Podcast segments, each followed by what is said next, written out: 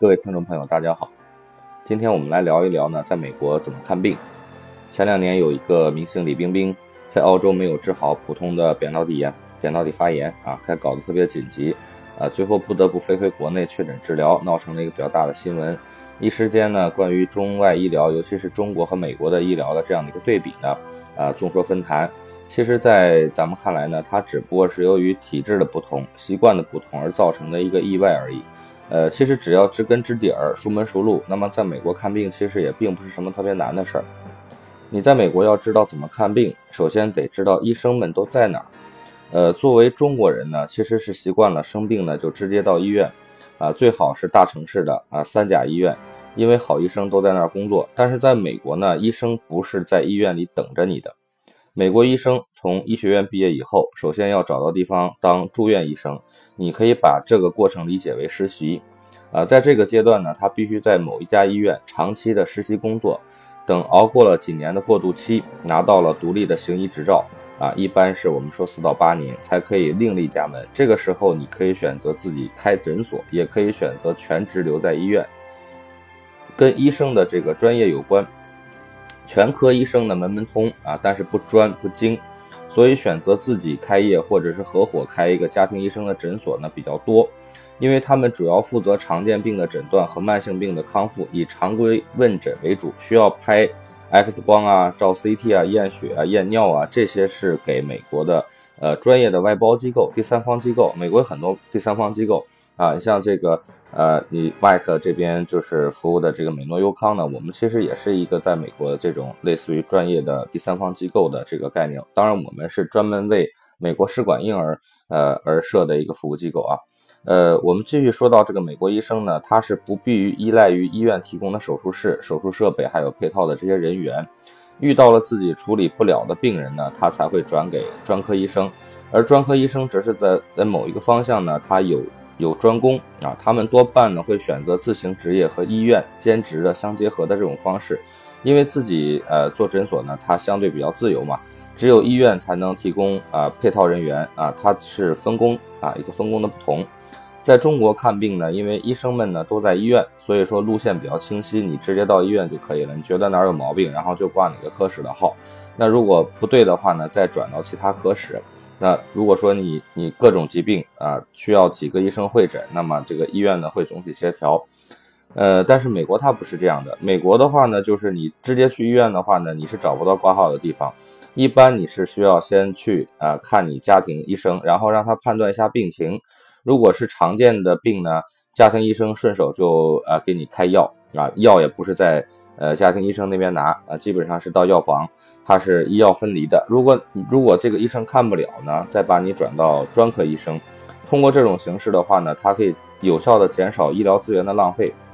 啊。否则你大病小病你都在一起排队啊，呃等号啊，然后这个动不动就做个 CT，然后呢抽个血验个尿啊，这个是非常耽误时间，也是浪费医疗资源的。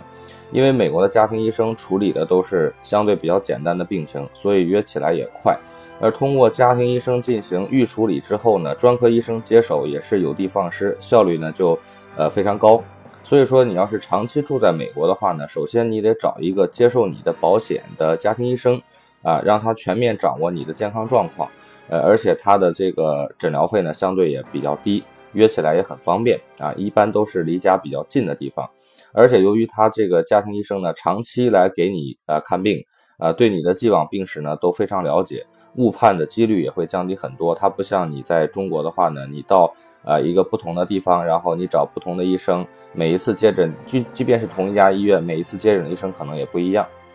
呃，当这个美国的这个家庭医生发现他的能力不能帮助你解决你的病情的时候呢，他才会推荐你去呃相关的这种专科医生那里去治疗。紧急的情况呢，会送到急诊室。那么其实你像李冰冰啊这种情况，他属于游客，怎么办呢？呃，这个情况你也得分情况，因为，呃，特别紧急的类型，你比如说心脏病发作啊，这个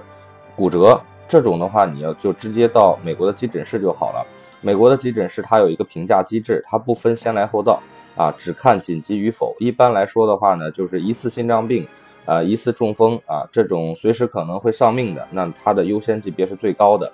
呃，肚子疼、骨折，那它可能会相对靠后的位置。那如果只是感冒发烧啊，美国的急诊室呃根本不认为这是紧急情况，所以说呢，他也呃基本的检查以后就会让你去回家自己喝水啊，自己自行治愈啊，而且由由于这个优先级别比较低啊，感冒发烧，所以说通常呢你要等很久才能见到医生。呃，而且由于占用了这个急诊室的资源，就算是随便做个检查，你这个账账单也很高啊。我曾经陪同一个客户去做过一个呃肺部的检查，呃，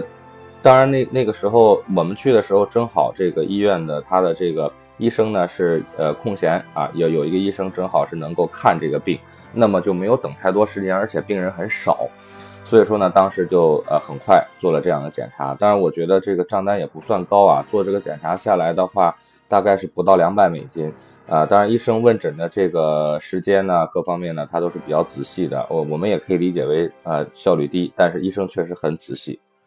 大概这个一个肺部的检查和问诊的话呢，大概用了两个多小时的时间。所以说，你不是特别紧急的病程，呃，这种病情你就不要去美国的这种急诊室呢，去去等时间。比如说高烧不退啊，皮肤的这种小外伤，然后美国有这种比较紧急的急诊呃门诊服务呢，这种可能更适合。这种地方它不像正规的急诊室那样这种设备完善，呃，它类似于一种就是无需预约啊，直接进门的这种全科医生门诊，啊，这个接机比急诊的接诊还要快，费用也也也不少啊。需要注意的是呢，那个可能由于国内抗生素本来就用的比较多，呃，尤其是这个中国大陆啊，这个人的天然抵抗力相对于啊我们说美国人来说，那似乎有点偏低，所以说在感冒发烧的情况下，容易转发炎症，而且发展速度往往超出美国医生的预期。那如果你有既往病史，一定要提醒美国的医生，呃，你的病情可能已经跑赢了美国的国情，呃，所以说在美国。看病是这样的一种情况，